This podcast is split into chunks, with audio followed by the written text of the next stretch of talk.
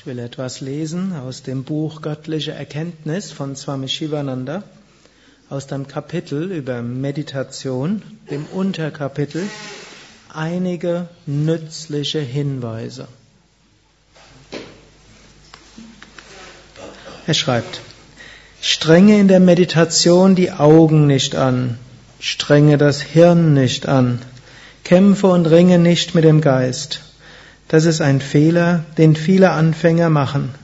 Das ist der Grund, warum sie leicht ermüden. Mache keine heftigen Anstrengungen, um den Geist unter Kontrolle zu bringen. Gib ihm lieber für einige Zeit etwas Freiheit, lass ihn laufen und seine Kräfte erschöpfen. Der Geist wird nun zuerst wie ein ungelehriger Affe herumspringen. Schließlich wird er sich beruhigen.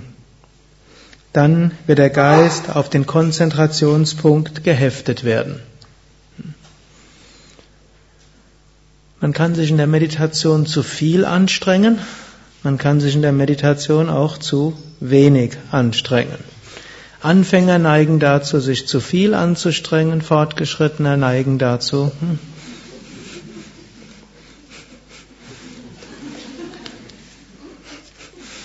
Zunächst zu Anfängern.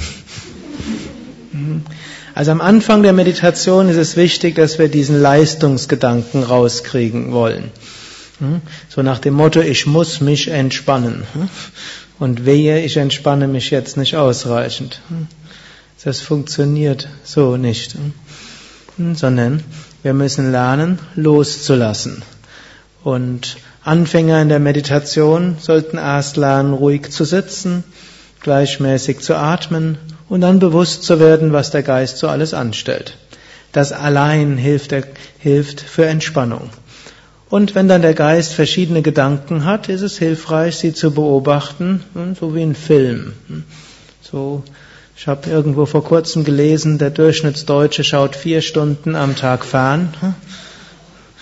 Gut, als Yogi schauen wir auch fern, eigentlich schauen wir nah, wir schließen die Augen und beobachten, was da auf dem inneren Kino so alles vorgeht. Das ist auch manchmal höchst faszinierend. Hm? Und was unser Geist dort alles schafft, ist, wenn man dort mit dem richtigen Geist des Staunens dort herangeht, hm, kann man Hochachtung bekommen. Man will sich einfach hinsetzen und endlich hat man Zeit, sich auszuruhen und nichts zu machen, nichts zu denken und der Geist wird unglaublich kreativ. Im Rahmen der Meditationsgruppe, die schweigend war, habe ich heute Nachmittag gesagt, Yogis sagen, hm, Brahma Satyam, Brahman allein ist wirklich. Also es gibt eigentlich nur das Göttliche. Selbst die verschiedenen Gedanken in unserem Geist, hm, egal ob sie jetzt faszinierend, kreativ oder wirr sind, ist alles nichts anderes als Brahman. Und Brahman hat irgendwo die Welt zu seinem Spiel geschaffen, also auch unsere eigenen Gedanken. Und so am Anfang kann es hilfreich sein zu erkennen, was dort alles so vorgeht. Und indem man das beobachtet, in dem Moment auch vielleicht auch liebevoll beobachtet, dass manchmal das Problem Anfänger beobachten das eher verurteilend. Was bin ich doch für ein ungeeigneter Meditierender? Überhaupt nicht. Und liebevoll schauen, was da so alles vorgeht. Ist so ähnlich wie Eltern ihre Kinder anschauen, wenn die dort durch das Wohnzimmer rumtollen. Hm? Irgendwie ist das auch was Tolles. Hm? Ist schön, dass sie jetzt nicht tollt, aber.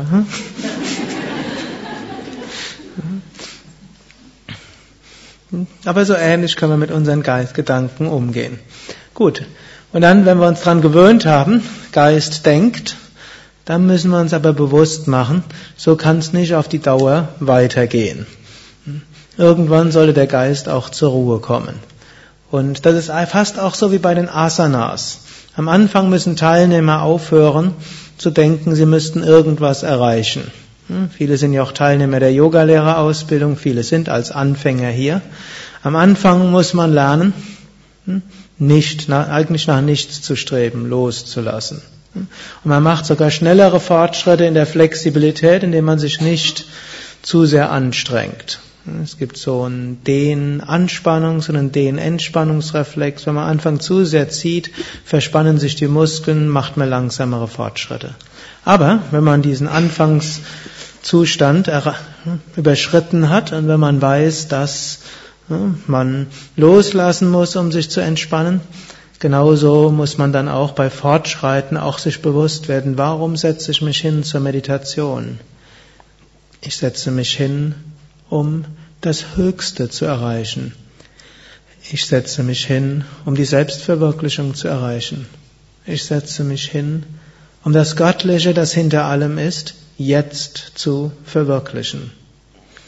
Und dafür braucht es dann auch wieder Mumukshutva, intensiven Wunsch nach Befreiung.